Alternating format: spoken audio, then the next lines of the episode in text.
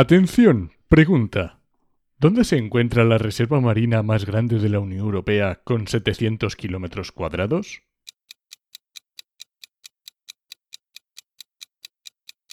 En un archipiélago, en un, en un archipiélago muy pequeño, en un archipiélago chinijo. Comienza Actualidad y Empleo Ambiental, un podcast de Juan María Arenas y Enoc Martínez.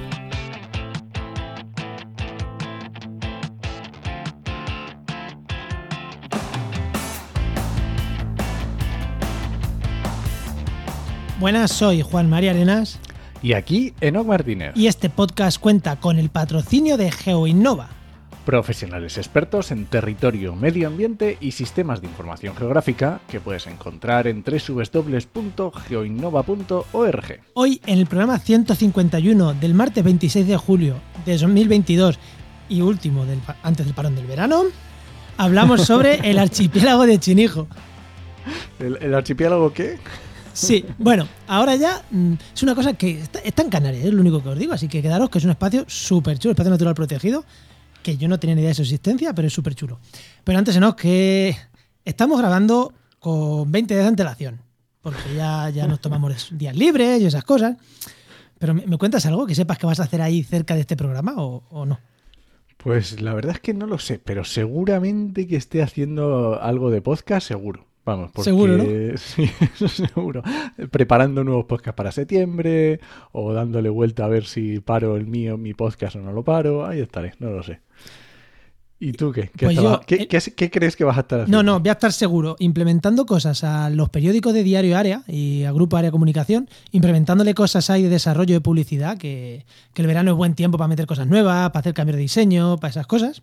Y, y con cosas nuestras de organización de nuestros clientes, que tengo ahí unas tareas, bastante tareas pendientes ahí en plan de organizar, que siempre es buen momento en verano para ese tipo de cosas, que hay menos curro de otras cosas y es bueno para trabajo interno y seguro, seguro, seguro que estoy con eso. Muy bien. Hala, no, vamos con el invitado, ¿no? Venga.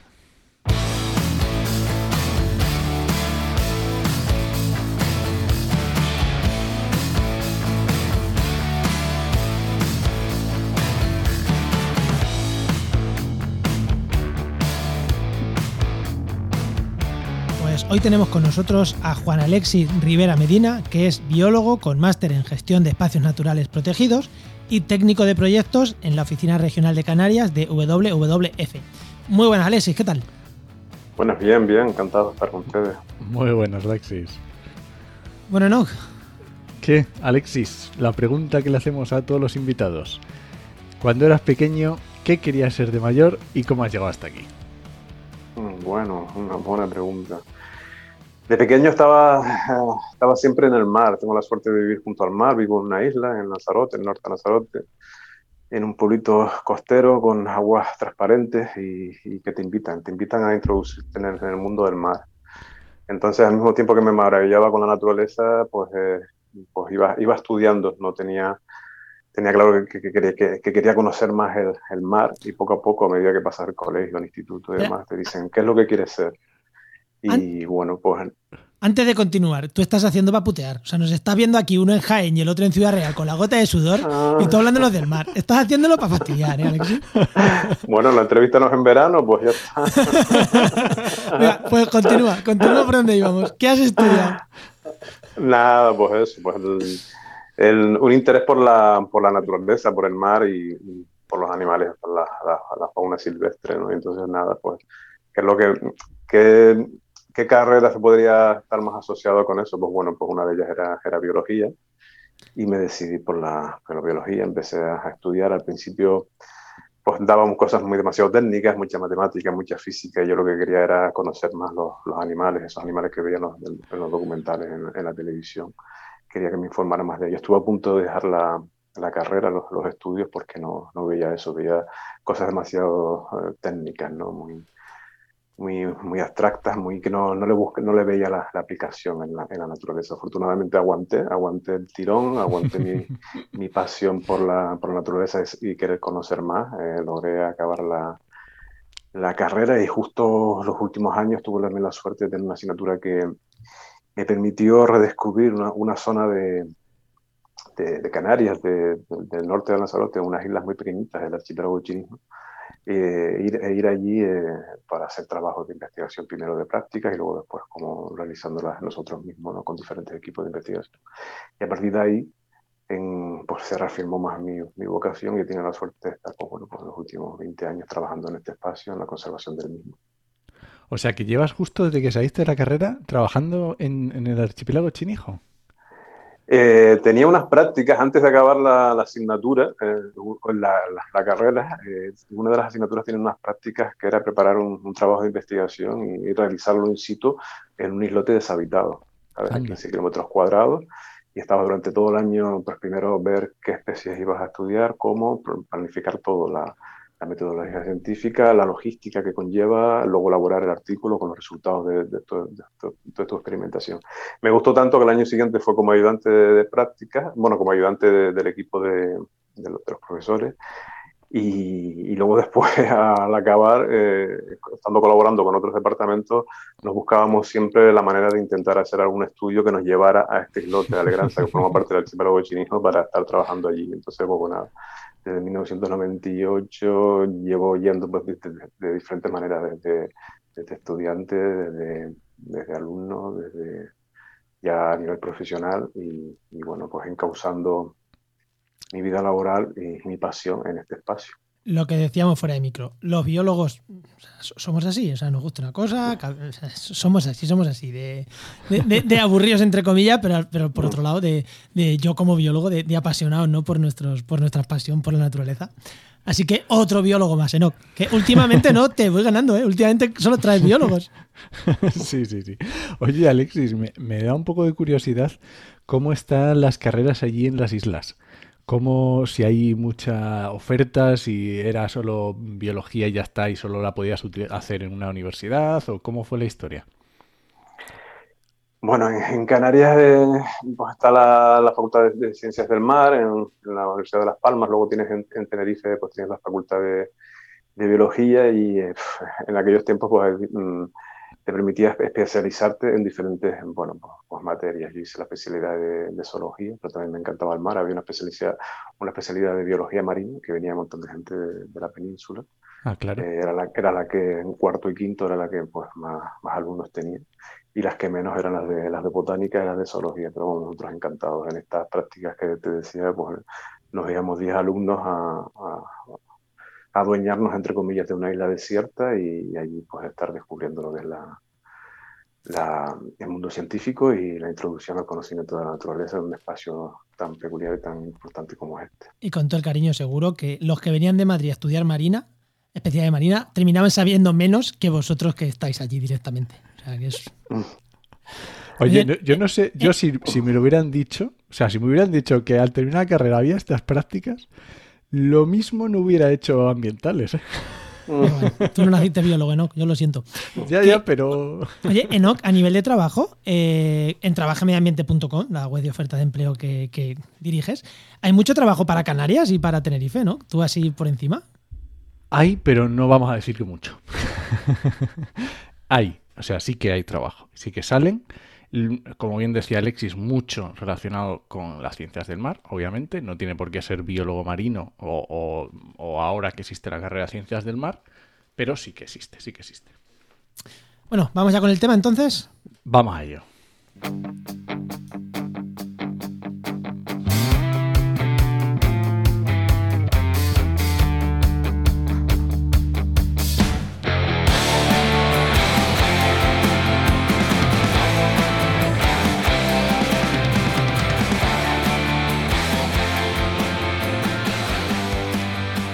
Me pongo a pensar en las Islas Canarias, cuando yo estudiaba, a mí me sale del tirón. La Palma, El Hierro, La Gomera, Tenerife, Gran Canaria, Fuerteventura y Lanzarote. Y, ya, ya, o sea, no, había nada más. O sea, ya está, eran siete islas y te decían, en Canarias solo hay siete islas, pum. Estas cuatro en una provincia, estas tres en otra, pum. Pero, todavía me dice, no, que hay más. Y aparte, te, te voy a preguntar, y hay más habitadas, ¿no? Porque incluso en el archipiélago que vamos a hablar, eh, hay incluso una habitada, ¿no? Efectivamente, el, desde hace, pues bueno, incluso hasta los propios estatutos de, de, autonomía de la comunidad autónoma, pues ha reconocido la isla de la Graciosa como la octava isla. Entonces ya hay que, tenemos que olvidar eso de siete islas, somos ocho. Eh, la Graciosa pues lleva habitada desde hace un siglo, forma parte de un archipiélago pequeño. Eh, nosotros denominamos a los niños, a las cosas pequeñas, pues chinijos. Entonces este archipiélago pequeño situado al norte de Lanzarote, en, lo que se encuentra una isla habitada que es la Graciosa, eh, tiene otras, otras islas, islotes y roques más que en su conjunto forman este archipiélago chinijo. dentro de ellos, dentro de pues está la isla de la Graciosa que tiene pues, dos núcleos poblacionales, uno de ellos con 700 personas eh, residiendo en él. Vale, o sea que estamos hablando de, una, de un espacio natural, un espacio natural protegido, por lo que hemos dicho, en lo cual son muchos islotes pequeños y uno incluso habitado. Para ubicarnos al norte, o sea, al norte de, de Lanzarote, mm, la zona de, por así decirlo, más cercana a África, ¿no? De lo que son las Islas Canarias. Y más al norte. Y más al norte. Y, en la misma, y para sí los que saben un poquito de geología y tal, más o menos en la misma placa, ¿no? Eh, que, Lanzarote, ¿no? Que cuando tú ves las montañas estas en. Em, sí, en Google Maps. En Google Maps mm, no hay una profundidad grande como hay entre separación entre islas. No es como si dijéramos una continuación de Lanzarote, ¿no? Por así decirlo. Perfecto. Las islas, las islas Canarias son volcánicas, eh, son un producto de, diferentes eh, pues, millones de años de erupciones desde el fondo del mar que terminan emergiendo y eh, curiosamente, eh, Lanzarote, Fuerteventura y el archipiélago Chinijo es una misma isla. Si bajamos el nivel del mar solamente 100 metros, podríamos ir caminando desde, desde La Graciosa hasta Fuerteventura.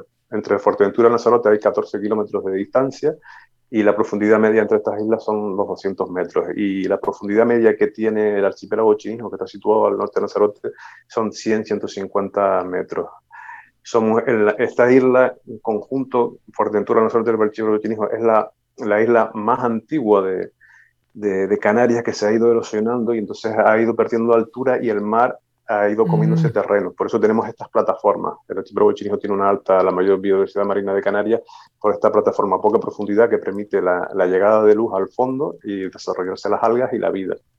Tenemos eh, estas islas, nosotros de Fuerteventura, el archipiélago Chinijo, pues son de las con una vida marina muy, muy importante que en las otras islas mm, con más profundidad, con menos con menos plataformas submarinas porque son más, más jóvenes y no ha dado tiempo a la erosión marina de romper estos acantilados y, y adentrarse literalmente en, en, ellas. Por ejemplo, que te hagas una idea, el Lanzarote llegaba hasta el, el, islote más alejado de Lanzarote, se llama Alegranza, está a 15 kilómetros de distancia y verdaderamente Lanzarote llegaba hasta allí. Lo que pasa es que ha ido perdiendo altura y el mar ha ido comiendo, eh, cogiendo terreno. ¿Qué es lo que pasó hace solamente unos 300.000 años, 45.000, 300.000 años, depende de, los autores?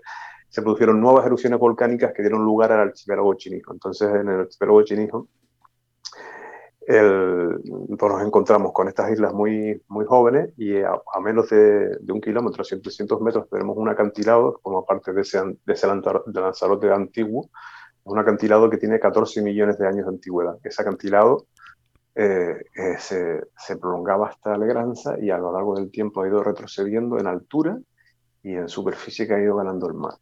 Entonces ahí, hace unos 45.000 años, 300.000, se produjeron nuevas erupciones volcánicas que dieron lugar a la graciosa Alegranza, Montaña Clara, Roque del Oeste y Roque del Este, que son las islas. Vale, vale. O sea, que, que, no es, que no es que fuera más grande Lanzarote y vaya erosionando y eso es lo que quede, sino que ha ido erosionando y luego ha habido volcanes por encima. Exactamente, exactamente. El archipiélago Chinijo es, como, como suelo decir yo, un renacer de Lanzarote. Lanzarote es conocido mundialmente por ser una isla volcánica, por el Parque Nacional de Timanfaya, cuando ven la gente, cuando los que han estado en la isla pues ven esos volcanes, los vendemos, pero esas erupciones son muy recientes y lo normal es que cada vez estas erupciones sean menos, menos frecuentes. Estas fueron unas anomalías, entre comillas, estas erupciones de Timanfaya de hace dos siglos, dos y tres siglos, y las del archipiélago chinijo de hace unos 45.000 años.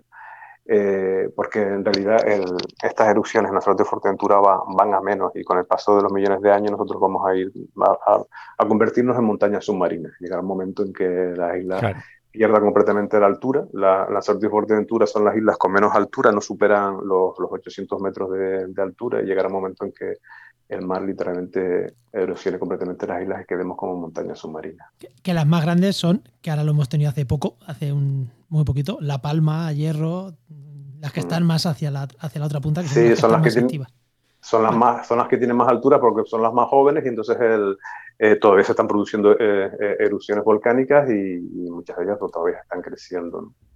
Pero llegará un momento también que, que, ganen más los procesos eruptivos que los de producción de nuevas, nuevos materiales volcánicos hacia el exterior y también terminen desapareciendo. Oye, Alexis, ¿tiene algo que ver el origen con por qué es tan protegida este archipiélago o es simplemente ya por temas ambientales? El origen, el, volcánico, geológico, geológico.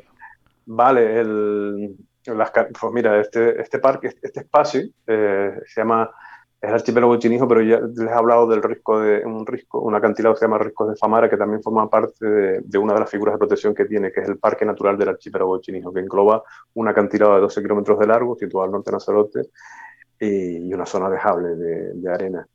Eh, todo este espacio es el que más figuras de protección diferentes tiene de Canarias.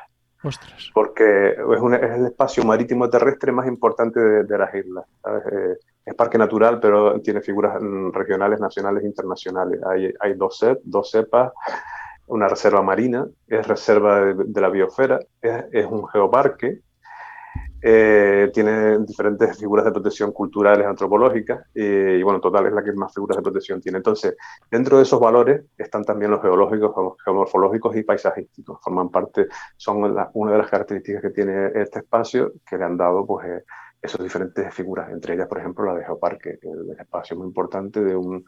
Hace unos años se declaró eh, el Geoparque de Lanzarote y Archipiélago Chinijo, precisamente por, por esta, esta característica que te hablaba. Ahí podemos ver eh, pues un vulcanismo muy reciente y sobre todo eh, tiene la peculiaridad este vulcanismo presente en el archipiélago chinijo al estar rodeado de, mar y emerger sobre este Lanzarote renacido es los, hidrovolcanes, la interacción del agua con la ah, erupción volcánica. Entonces, mm. tienen unos conos volcánicos muy característicos, que son, unos colores diferentes a los rojos y negros que vemos en los volcanes, donde no interactúa el, el, agua en el momento de salir por la boca eruptiva. En este caso, estar pegados al, al mar o literalmente salir del mar, pues son unas erupciones muy violentas, muy, muy explosivas y luego también eh, enfrían, enfrían la temperatura de los materiales emitidos y dan unos colores diferentes. Entonces tenemos unos, unos conos volcánicos amarillos incluso. Hay una zona en La Graciosa muy conocida que es la de Montaña Amarilla o Playa de la Cocina, espectacular, eh, que esos colores se deben a esta, a esta interacción del agua. Vale, pero entiendo que aparte de todas estas, mm, o sea, que aparte de estas figuras de protección, eh, mm, la parte geológica, que, ya me parece maravilloso eh, proteger solo por la parte geológica. En cuanto a la parte biológica, también has dicho antes que tiene una riqueza enorme ¿no? en comparación con otras zonas de Canarias, por eso de que es poco profundo y demás. O sea, la protección también viene por ahí, ¿no? También por los valores ambientales, por así decirlo. Sí, sí, sí, no. Está, bien empezar por los valores geológicos que muchas veces los, los olvidamos, ¿no? El, biólogo, y eso que también estudiamos geología, lógicamente, es la base sobre, sobre la que se asienta la, la, vida, pero empezamos a hablar directamente de las aves, de no sé qué, y nos hablamos de, de estos valores, de los valores geomorfológicos, pero eh, tiene un valor principal, uno de los valores principales que tiene el espacio, que es el espacio con mayor biodiversidad marina de las islas. Por esta plataforma, mm, eh, por esta plataforma de, poca, profundidad, y luego también estamos muy cerca de África y entre, entre, el, entre el continente africano y Canarias se produce una serie de, de, movimientos del agua desde el fondo del mar a, la superficie, unos afloramientos mm, donde suben muchos nutrientes. Estos, afloramientos se, producen relativamente cerca del archipiélago chinijo y traen muchos nutrientes con a lo que se suma la presencia del agua, de, la luz, la poca profundidad y estos nutrientes hace que exista mucha vida. Entonces tenemos, para que tengas una idea, la mayor diversidad de algas de Canarias está aquí, más de 300 especies. Tenemos la mayor diversidad de peces de Canarias están aquí, más de 250 especies. Tenemos la, las mejores poblaciones de corales de profundidad del archipiélago chinijo, las poblaciones más, más amenazadas de, invertebrados están, están relativamente bien conservadas en este, en este espacio. Y bueno, un, sinfín de, de, hábitats y de ecosistemas marinos representativos en, en este espacio.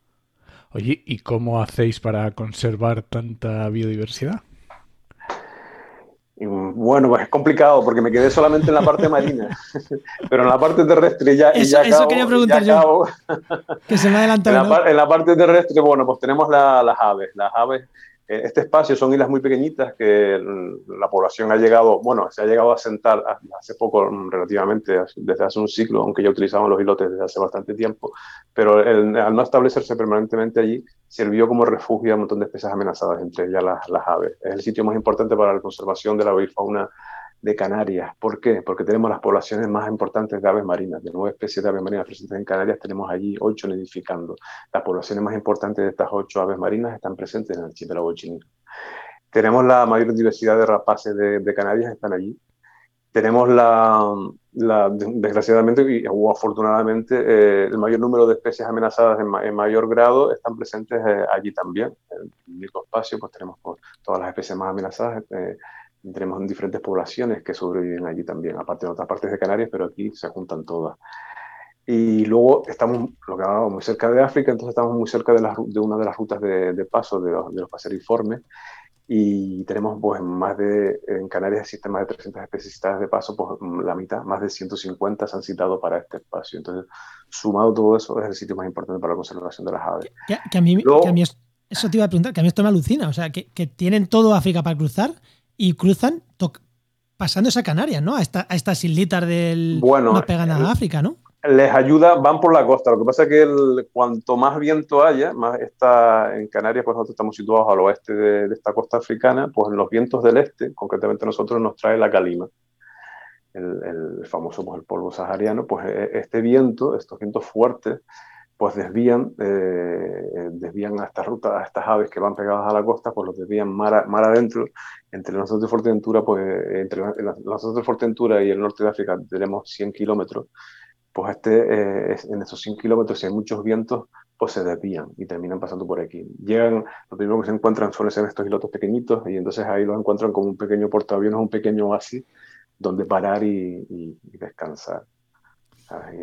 Y, bueno, ya para acabar con los valores, para acabar o para terminar el resumen de los valores naturales, luego también otra de las cosas que mucha gente se, se sorprende también hasta a nivel local en, Lanzarote y en, Canarias es la importancia florística del espacio. En Lanzarote y Fuerteventura han perdido, antes lo comenté, han perdido altura y al no tener altura, pues las nubes pasan de largo y no dejan precipitaciones ni dejan la famosa lluvia horizontal de otros ah. sistemas, otros ecosistemas en Canarias como puede ser la, la laurisilva. Entonces, eh, tenemos muy pocas precipitaciones y lógicamente pues tenemos una vegetación pues, muy, muy, muy reducida. Eh, pero, eh, y cuando llegas aquí, y sobre todo llegas fuera de la época de las lluvias, que son, son en invierno, ves un paisaje pues entre el negro de los volcanes y el marrón del resto de la isla, y dices, bueno, si aquí no hay ni un árbol, no hay nada verde. Pues con estas lluvias de invierno salen muchas plantas anuales, y en este acantilado de los ricofámaras que forman parte del Parque Natural del Archipiélago Chinijo, que llega hasta unos 700 metros de, de alto. Aquí las nubes rozan un poquito esa parte alta de este acantilado, dejan unas pequeñas precipitaciones que hacen que en invierno esto se convierta en un vergel y muchas de estas plantas anuales son, son endémicas, son únicas en el mundo. Y esto es el cuarto sitio de Europa en importancia florística por la concentración de endemismo, solamente superado por puntos de Madeira, La Gomera y Tenerife. vamos a ver, espera, espera, espera, que vamos a recapitular. El cuarto punto de España, superado por otros tres, que los, tres, que los cuatro son de África, de Europa. No, pero, pero ni siquiera de, España, de, Europa. Bueno, no, no, pero, Sí, sí. Es que, a ver, tenemos, tenemos trampas. Somos islas y sabes que las islas pues, somos, generadores de, mismos, ¿no? A, mí esto, o sea, sois islas africanas. Yo, eh, España es europeo y africano. Entonces, no, son, quiero decir, que mm, con el buen sentido de la palabra, ¿eh? lo digo con el buen sentido de, ser africano, claro, e, eso os aporta una, una, una riqueza y una diferencia que, que en el resto de Europa no hay. Sí, no, precisamente por el hecho, el hecho insular, por especies que, que, llegan de forma natural, por el viento, por, animales, por balsas de vegetación que vienen del norte de, de, África, pues llegan aquí, eh, se asientan y luego encuentran nichos eh, que son favorables, pasa el tiempo, sufren mutaciones y se van convirtiendo en subespecies y luego en especies nuevas para, para la ciencia, para los que les, conozca, les, gusta el tema de la botánica, cuando llegan a, Canarias, pues reconocen muchas de las familias, muchos de los géneros de, plantas que también ven en el, sur de la península o en el norte de, África, pero aquí ya las especies han cambiado un poquitito convirtiéndolas en especies nuevas. Y esto en 40 kilómetros cuadrados. que si sumas toda la superficie del archipiélago, andará por ahí. O sea que es que es alucinante. Bueno, pues mira, vas, a... esa es la, un poquito más en la superficie terrestre de, estos islotes. Luego, la, donde está el, esta, esta importancia florística, aparte de, las islas, es en este acantilado que, que, está, que está a 700 metros de, la graciosa, que tiene 12 kilómetros de, largo y ahí permite. Eso es el Lanzarote, ¿no? Eso, es propiamente la isla de Lanzarote, ¿no? Sí, pero está a 700 metros de, la graciosa. Este acantilado enorme, eh, de 12 kilómetros de largo y 700 metros de alto, que es espectacular, que es uno de los, elementos geomorfológicos paisajísticos más importantes del espacio, está a nada de la graciosa. Vale, y toda esta pasada alucinante de biodiversidad, ¿se puede visitar? ¿Lo podemos visitar toda? Eh, bueno, toda, toda, toda no, pero parte de ella, parte de ella sí. Eh, tiene diferentes figuras de protección y dentro de, dentro de cada una de estas figuras de protección pues hay zonas pues, más, más restringidas al uso, lógicamente, por su fragilidad que, que otras. La que se puede visitar sin problemas es la isla de la Graciosa, bueno, sin problemas entre comillas, con lógicamente con, respetando las recomendaciones que te vas a encontrar nada más llegar a, a su pueblo, Caleta de, del Cebo, porque hay unas zonas de uso restringido y bueno, te tienes que ir por los, por los, por los senderos habilitados para, para ir pues, caminando o en, bicicleta. Y luego después pues, se, se hacen algunas excursiones en, en, barco que no permiten el desembarco en las islas más frágiles, pero te pueden puedes hacer ver una, idea de, del espacio, de ver, la, de ver estos, estos volcanes en cada una de las islas, porque al fin y al cabo eh, son, esos son islas muy, muy recientes y que están transformadas por estas erupciones volcánicas. Entonces, estas excursiones marítimas que te, que te ofrecen te, te, pueden, te permiten ver pues, estos volcanes desde, el, desde el mar. ¿no? Pero la, la, que puedes, la isla que puedes visitar físicamente, recorrerte parte de ella por los senderos habilitados es la isla de la Graciosa. ¿Y en cuanto a que has dicho tú con el barco, es para sobre todo por lo que estamos comentando, la parte geológica, lo que más disfrutas, lo que más se ve, ¿no? Por lo que nos estás comentando. Eh, cuando tú piensas en Canarias también y en montarte en un barco a ver cosas, piensas en cetáceos. ¿Esta zona también es una zona de cetáceos importante? Entiendo que está tan cerca de África y habrá mucho pesca, habrá ir a comer, los delfines. ¿Hay o no hay? Solo por curiosidad. Vale, perfecto, perfecto. Mira, como, como hicimos un resumen muy resumen de, de, los valores naturales, cuando hablamos del medio marino, me olvidé de, me quedé con, la, con las algas, los peces y los invertebrados, y me quedé con, me faltaban los reptiles. Mira, de, las siete especies de tortuga marina que hay en el mundo, seis pasan por Canarias. Eh, en, el parque, en el parque te puedes, puedes ver tortuga boba, tortuga verde, eh, la laúd pasa a veces.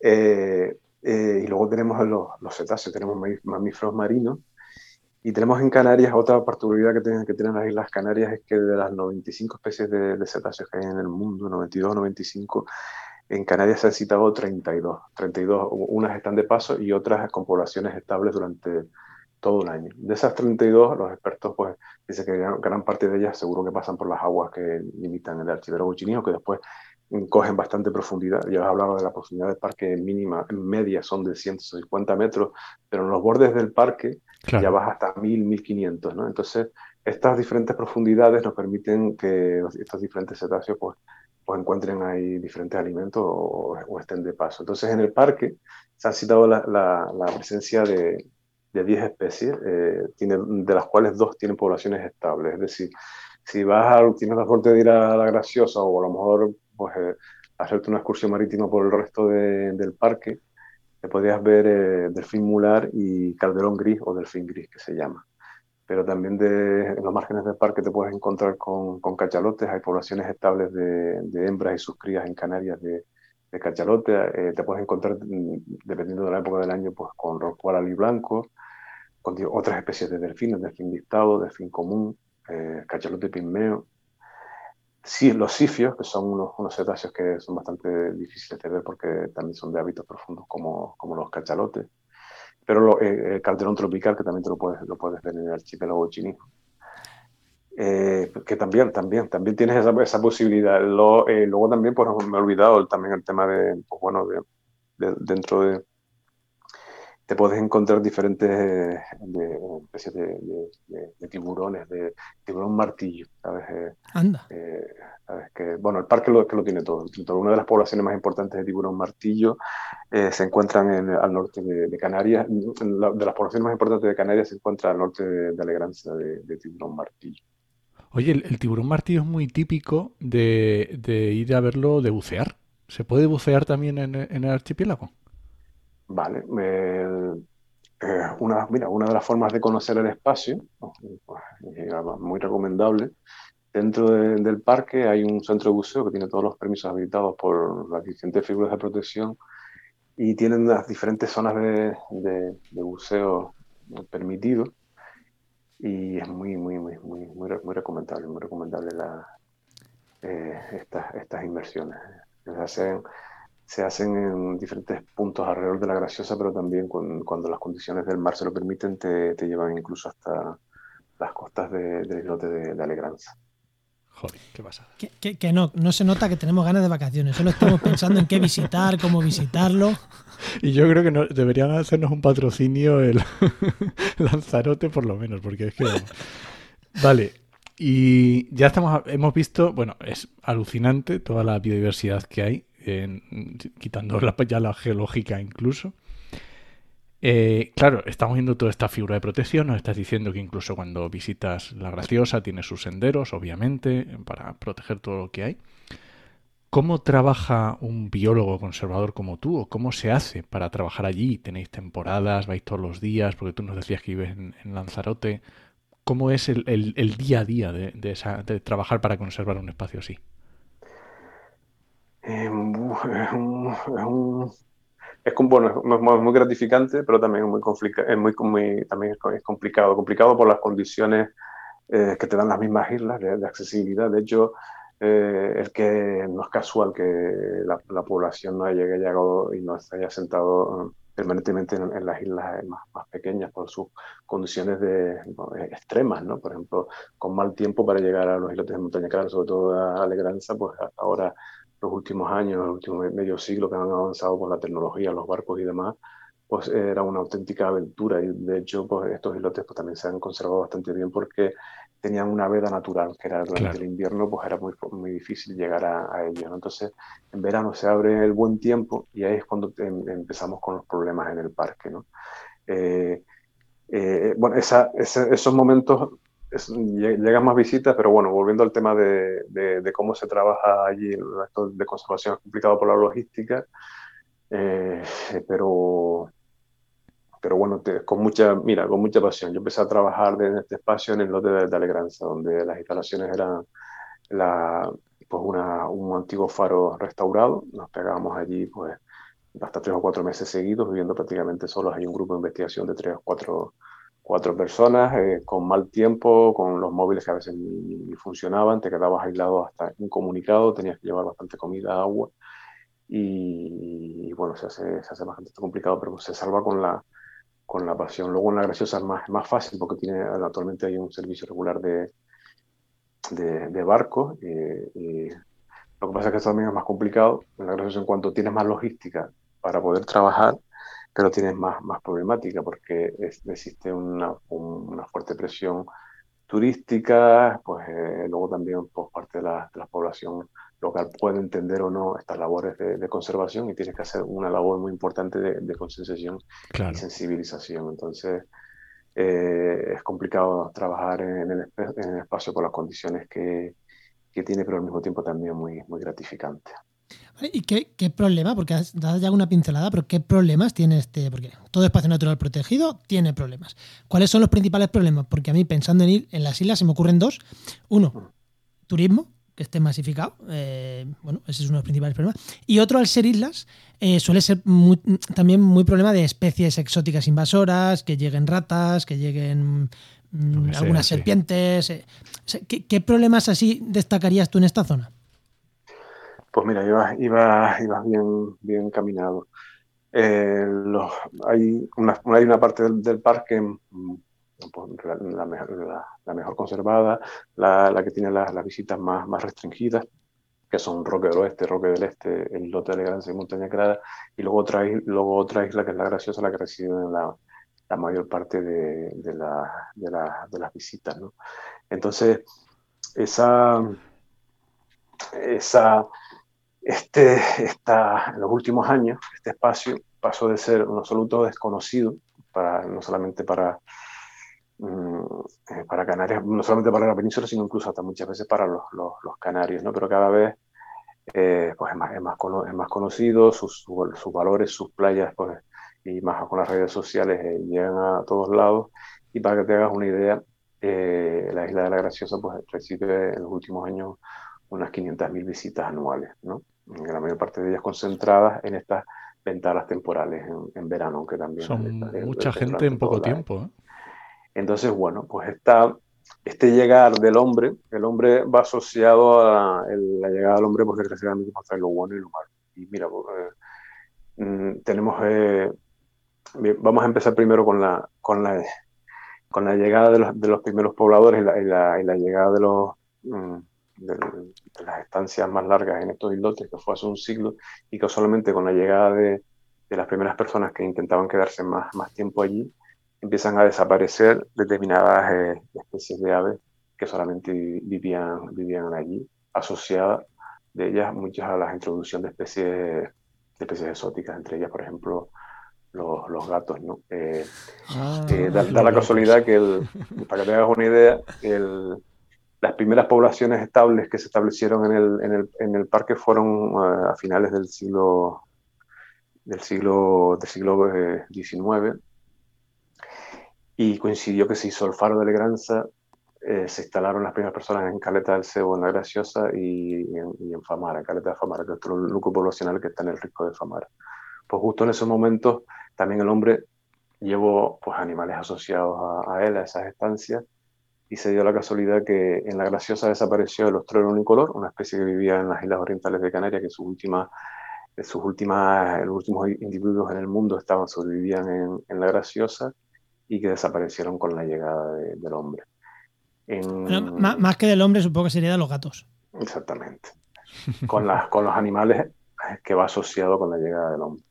Se hizo el faro de Legranza y bueno, pues también se introdujeron gatos eh, en esa isla y casualmente pues también desapareció otra especie que tenía uno de sus últimos refugios allí. Y bueno, pues eso, este problema de las especies introducidas todavía sobrevive, eh, todavía lo tenemos en, en, la graciosa y de vez en cuando pues eh, en, gatos, en gatos provenientes del núcleo de población se escapan al resto de la isla y producen eh, problemas con, las con estas aves, aves marinas. ¿Cómo, se escapan? ¿Se cruzan, cruzan nadando?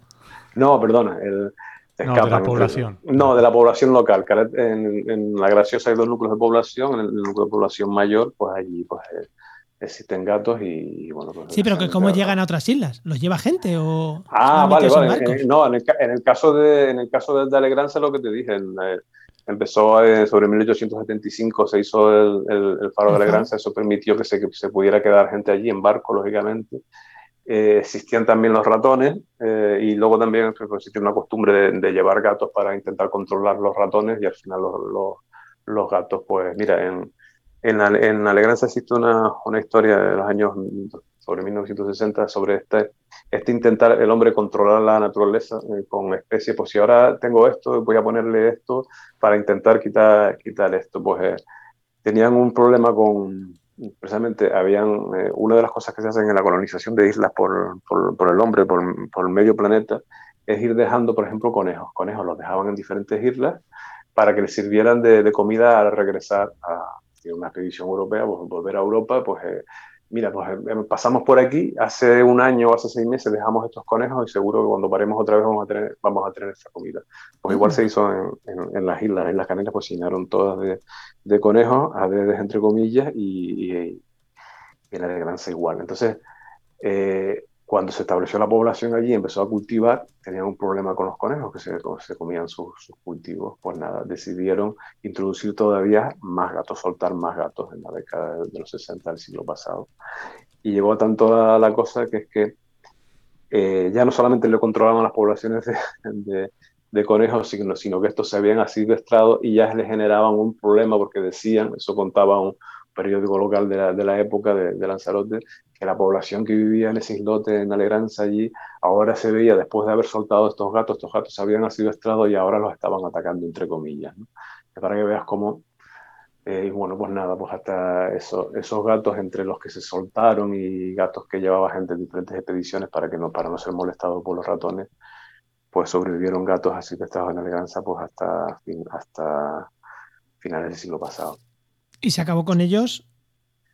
Mm, bueno, se hicieron diferentes proyectos y lo que se hicieron fue intentar eh, comprobar que ya no quedaban. En teoría ya no, no quedaban y quedaban muy pocos y, se sacaron de la isla. En la graciosa, pues bueno, pues ahora se están en diferentes proyectos para, para intentar controlar esta, esta situación de una manera consensuada con, con todos, ¿no? Porque son temas complicados. Y otro problema del espacio, y otro problema del espacio, pues bueno, pues lo estamos relacionado con el nombre, pues es, es lo que te digo de, de estas estas visitas, ¿no? Eh, pues en Canarias vivimos del turismo, lo que pasa es que existe una mayor, cada vez una mayor concienciación medioambiental de que precisamente el valor, eh, el valor añadido que, que, tienen las islas para, para que vengan es precisamente estos valores paisajísticos, geomorfológicos y, naturales, y tenemos que buscar ese, equilibrio ¿no? entre esta llegada de este recurso económico y la preservación de esos valores naturales que en teoría es el gancho para que vengan, ¿no? porque por ejemplo ahora estamos llegando mucha gente de, la península, le estamos poniendo los dientes largos y al mismo, y al mismo tiempo eh, tenemos que decirles que cuando lleguen allí, que, que, acuérdense de cuando escucharon esa primera entrevista, eh, que lo fue, lo, fue porque se quedaron maravillados con esos valores naturales, con esos, con esos valores naturales. Y cuando lleguen allí no se olviden, intenten respetarlo, ¿no? Bueno, en eso estamos. En eso estamos de intentar pues, regular esta mayor cada vez presencia turística en el espacio. ¿Cuál es el problema que tenemos eh, encima de estos últimos años? Que, que una de las figuras de protección, que es la que en, teoría está más, más, avanzada en cuanto a normativa y regulación de los diferentes usos del espacio, que era la de parque natural, pues ha perdido su vigencia por, una, por un litigio judicial entre, entre diferentes actores sociales que no se ponen de acuerdo en la conservación del espacio y las normas que tienen que regir en, en, el, en el mismo y han tumbado las normas del mismo. Eh, afortunadamente este, este, espacio tiene otras figuras de protección como es la Renatura 2000 y gracias a eso pues se, está conservando. Y bueno, eh, estamos intentando eh, que estas, estas, normas del parque, concretamente el plan rector de uso gestión, vuelva a funcionar, el parque recupere su, su vigencia, vuelva, vuelva, a tener unas normas con, con, este PRU y en este PRU se regule pues estas, estas, estas visitas turísticas que nosotros entendemos que tienen que ser pues, consensuadas con, con, los diferentes actores sociales, porque de nada sirve tener unas figuras de protección, unos parques de, de papel, si no se hace una gestión efectiva de, de, la, de, la, misma y sobre todo no participa la población local y los diferentes actores sociales en la gestión del mismo. Y para ello tiene que haber unas normas claras, consensuadas entre todos los actores sociales para que las respeten, porque si no, la propia administración no tiene medios ni, la propia sociedad para, para controlarlo. Siempre va a haber gente más egoísta y demás que se aprovecha las diferentes circunstancias. Entonces, por eso creemos muy importante en que en aprovechar que se van a, a volar y actualizar estas normas eh, de nuevo del parque para que intentar que sean lo máximo consensuadas posible entre todos y sean respetadas.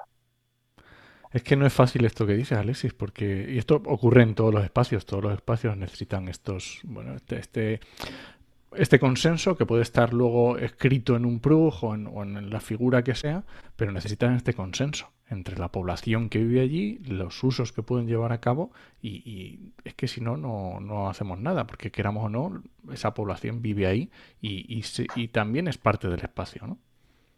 Exactamente, es muy importante. A veces desde el mundo de la, de la, de la conservación, investigadores, eh, eh, grupos ecologistas, grupos dedicados a la conservación de la naturaleza, naturalistas, eh, nos metemos en nuestras propias burbujas, ¿no?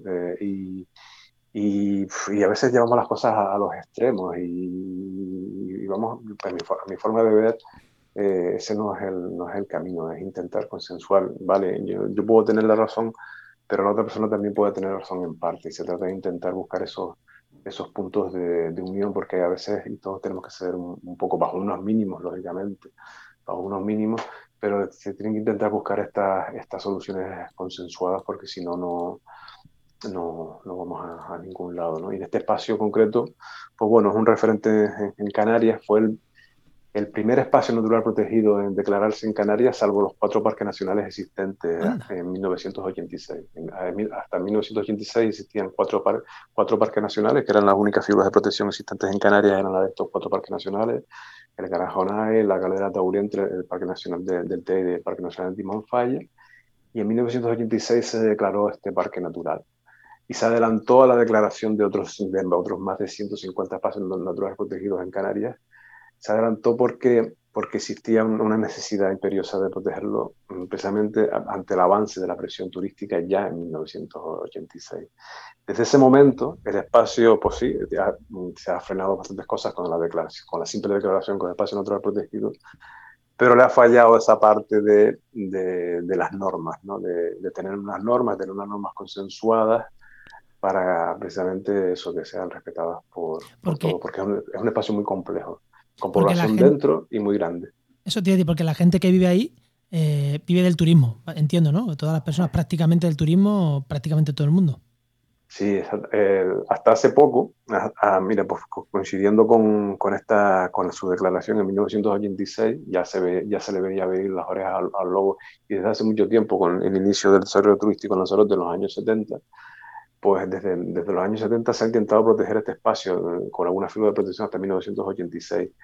Eh, y ya se le veía medir los, la, la, esta, presión, esta presión turística, pero hasta ese, hasta ese momento este espacio era desconocido y la población vivía muy poca gente y asociada a la pesca y al marisqueo. Ah, claro. Entonces era una vida muy, muy humilde, una vida vamos, espectacular, tenía una, la mejor calidad de vida de, de Canarias, se, se, vivía ahí sin los problemas que, que tenemos el resto, el resto de los mortales.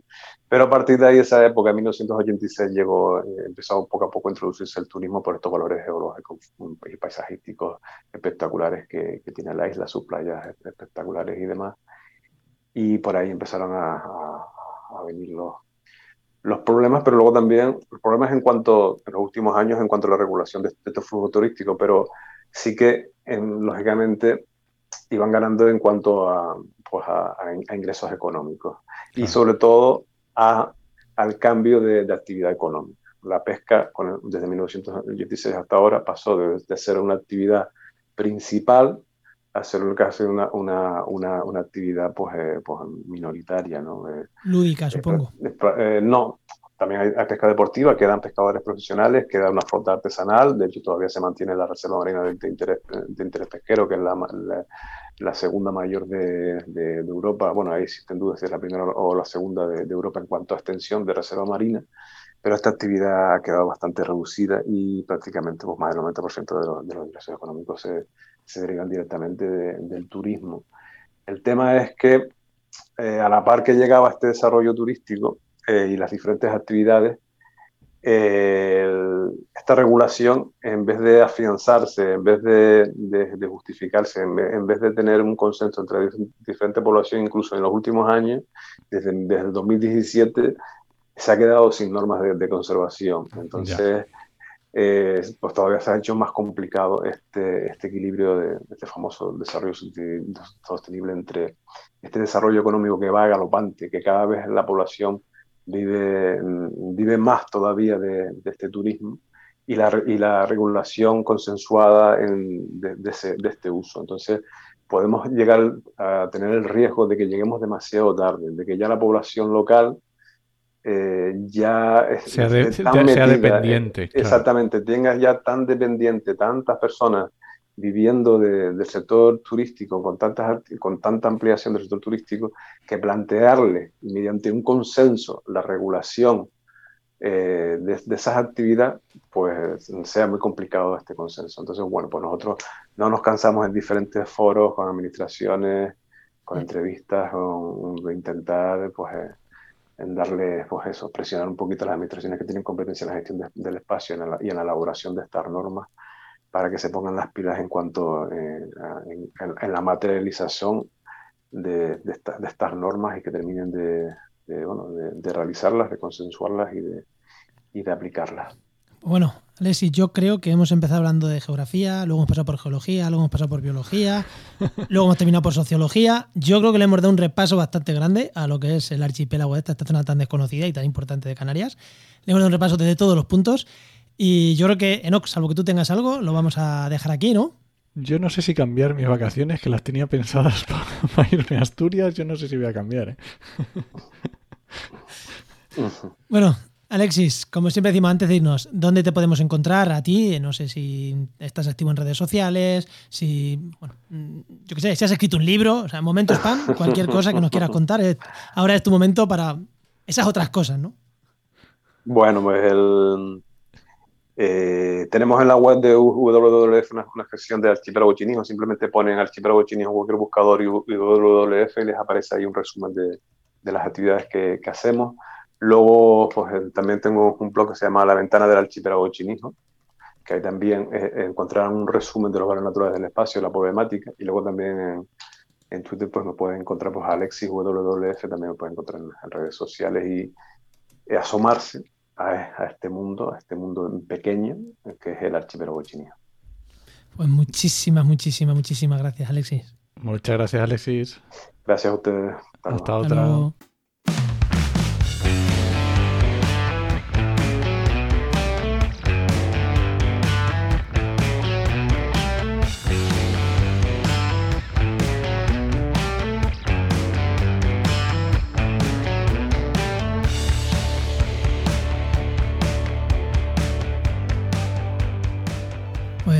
Continuamos con el programa. Aquí tenemos un tema que me interesa bastante. Bueno, ya sabéis, llega la sección de Jainova. Tenemos por aquí a nuestro amigo Luis Quesada. Muy buenas, Luis, ¿qué tal? Hola, ¿qué tal? ¿Cómo estamos? Muy buenas, Luis. Es que ojo, lo he leído de lo que vamos a hablar. Siempre te pregunto, no, pero sé de lo que vamos a hablar y me mola, me mola este tema. Pero bueno, cuéntalo tú, ¿no? ¿De qué vamos a hablar? A ver, porque es que hemos hablado muchas veces de huella de carbono, de cálculo de huella de carbono, y huella de carbono para arriba, huella de carbono para abajo, que si este producto, que si la carne, que si no sé qué. Pero ¿Existe la huella de carbono para los municipios? A ver, Luis, ¿cómo es esto?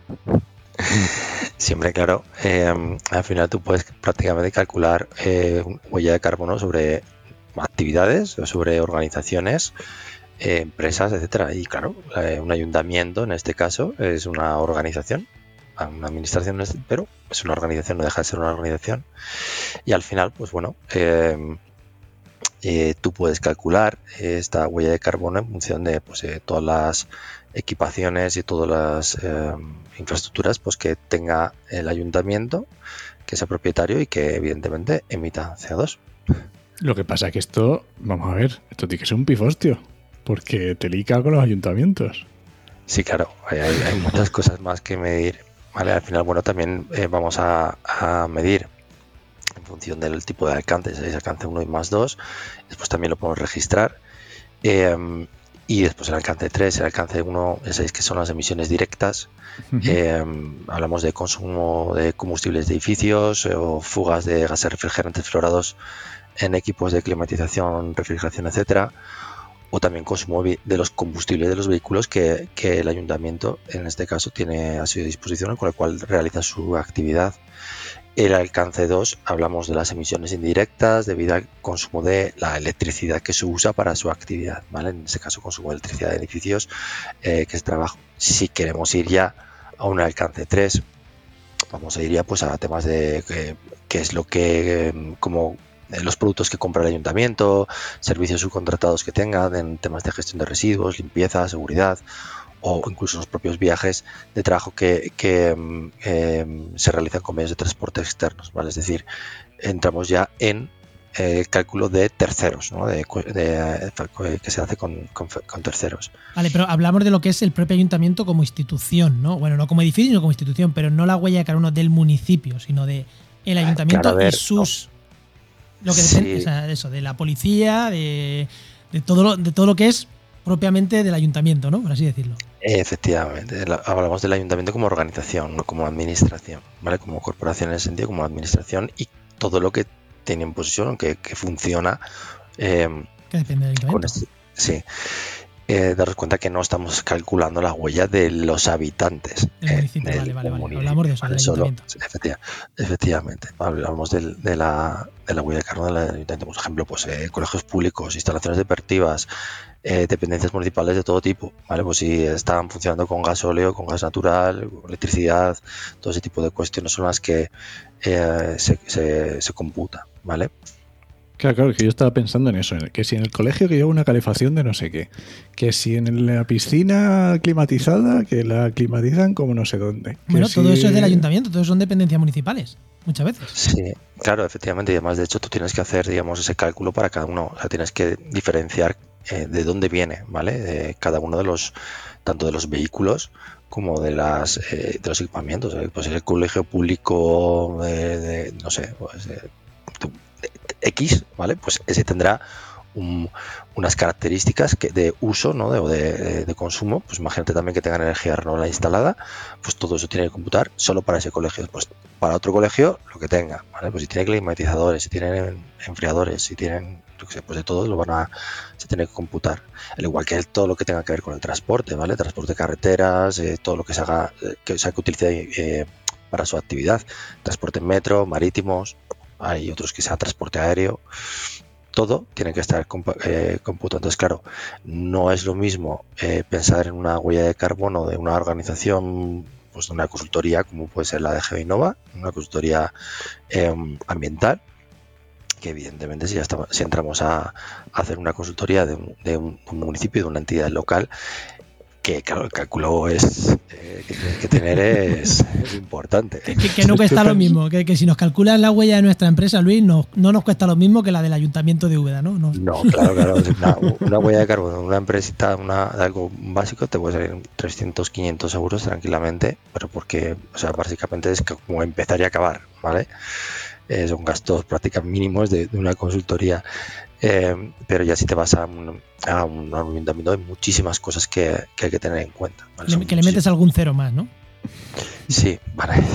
Hombre, es que yo solamente en recopilación de todos los datos, o sea, estoy pensando en esa Excel y es que no, o sea, no hay, no hay campos suficientes. Sí, bueno, bueno, aquí ya sabéis que el, el Miteco tiene a su disposición ciertas calculadoras y tiene una calculadora para para mm, eh, justamente el cálculo de las huellas eh, eh, municipales, ¿vale? de los municipios. Pero, pero evidentemente aquí entramos en el problema que tienen todos los municipios, que es que em, sus técnicos, funcionarios, sepan o tengan tiempo, ¿vale? Cualquiera de las dos variables son importantes de llevar a cabo esa, esa, esa función. Y ahora daros cuenta que eh, va a ser obligatoria. de hecho, hay eh, muchos, eh, muchas comunidades autónomas que ya están legislando al respecto. Por ejemplo, el pasado 1 de abril, en Valencia, el Pleno del Consejo aprobó el proyecto de Ley de Cambio Climático y Transición Ecológica de la Comunidad Valenciana. ¿vale? Y dentro de esta, de, esta ley, de este proyecto de ley, justamente se obligaba que en el 2030 pues, tenían que estar todos los municipios con, con con, digamos, con, la huella de carbono calculada. Bueno, pues oye, es un reto ahí a, ir bueno, pues adelante con ello. Perdonar, eh, no, a ver, eh, me equivocabais, eh, es a partir del, 2025 y que, los que tienen que tener la huella calculada son los de 5.000 habitantes. Pero bueno, al final estamos hablando... Son muchos también, que, ¿eh? Que no, que no has dicho, no has dicho 50.000, has dicho 5.000, 5.000, cualquier... A ver, hay muchísimos pueblos más pequeños, muchísimos, pero 5.000, bueno, también hay muchísimos, mucho, o sea, muchísimos más grandes. Sí, efectivamente. Hay, bueno, no te creas, ¿eh? al final, sí, sí que hay, sí que hay, hay muchos municipios, pero que ya sabéis lo que está pasando con, con, la, con la. O sea, que realmente eh, hay, si miras la concentración de habitantes, eh, no te creas, o sea, hay cada vez los municipios van de interior cada vez van siendo más pequeñitos, se van quedando en 1800. Sí, pero lo que digo, pero esos, esos no tenían 6000, o sea, esos tenían pocos también. Sí. Bueno, si quiero otro día, ya tenemos tema para otro día, Luis. Vamos a hablar de esto. De, de... por la España vaciada. Ay, podemos hablar mucho, demasiado. Incluso el propio término de España vaciada, ¿no? Que se acuñó. Pero bueno. Venga, pues lo dejamos para otro día, Luis, que ya tenemos aquí pendientes. Muchas gracias, Luis. Muchas gracias, Luis. Vale, Juan. Hasta luego. Pues recuerda que esta sección te llega gracias a nuestro patrocinador, a GeoInnova.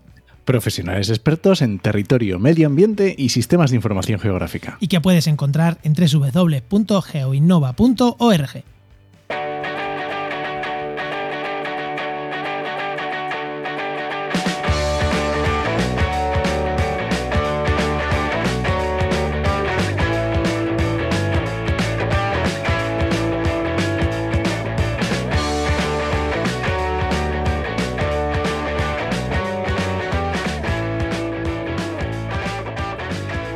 Enoch, mira que me gusta grabar podcast y hacer podcast. Pero pensar que es el último de la temporada y que vamos a estar alejados de los micros. Mentira, mamá. Eso es mentira. Pero que bueno, que, hacemos un parón, un, un paroncito de un mes, más o menos. Joder, me- me- me- creo que lo necesitaba también para recargar pilas, ¿eh? Y sabes lo que a mí me, estoy dando cuenta que estoy aquí sudando, que esto hace un calor horrible. Y me estaba Alexis poniendo los dientes largos y digo, madre mía, qué gozada. Bueno, pero vámonos, ¿no? Sí, eh, te recomiendo un podcast, ¿vale? Hombre, por supuesto. Por supuesto, te voy a recomendar el podcast de WWF, WWF de Somos Naturaleza, que además en el episodio 13 hablaron con, con Alexis, que no se, no entraron, o sea, tienen, hablaron de cosas diferentes de las que hemos hablado nosotros hoy, así que es muy interesante puede? escucharlo. Fíjate que todavía se podía seguir hablando. Sí, sí, sí. Que por cierto, es uno de los que no, no había escuchado. De- es que no me da la vida escuchar todo. Y lo, lo único bueno que estamos en verano y posiblemente cuando este programa salga ya lo haya escuchado, porque en verano eh, voy a ir escuchando cosas día. antiguas siempre. muy bien. ¿Nos vamos entonces? Venga, vámonos. Pues nada, este podcast pertenece a la red de podcast Podcastidae, la red de podcast de ciencia, medio ambiente y naturaleza. Y muchísimas gracias por compartir este programa. Muchísimas gracias por haber estado con nosotros toda esta temporada. Muchísimas gracias por compartir, que estamos en verano, compartir con vuestros amigos que se quedan sin podcast para escuchar, para que escuchen actualidad los antiguos. Si somos de actualidad, pero laxa, no, no es que no, no hay, no hay que escucharlo la semana que lo sacamos, ya lo sabéis vosotros que no hace falta. Y nada, esperamos vuestros comentarios en redes sociales, como siempre. Y te esperamos en el siguiente programa de actualidad y empleo ambiental, que si no me equivoco no va a ser. La primera semana de septiembre. Sí, ¿no? creo, Pues Bueno, nada, pues No. feliz verano. Nos escuchamos. Adiós. Oye, Alexis, mm, que no te he preguntado, pero ya fuera de micro. ¿Focas?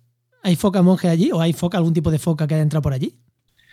Pues bueno, pues fue el último sitio de Canarias donde sobrevivió eh, la foca monje. En Alegranza, la década de los 60 del siglo pasado, pues encontramos las últimas focas monjes de, de Canarias, que estaban en, en Portentura, la Leja de Lobo, en Lanzarote, y en, esa, en ese momento de- desapareció. En los últimos años existen diferentes proyectos de reintroducción en esta parte de, de- de Canarias, y, y bueno, pues eh, ya, ya se verá. Lo que pasa que son temas muy, muy complicados. eh, y bueno, sí, el archipiélago chinijo tenía esta joya y hasta hace muy poco.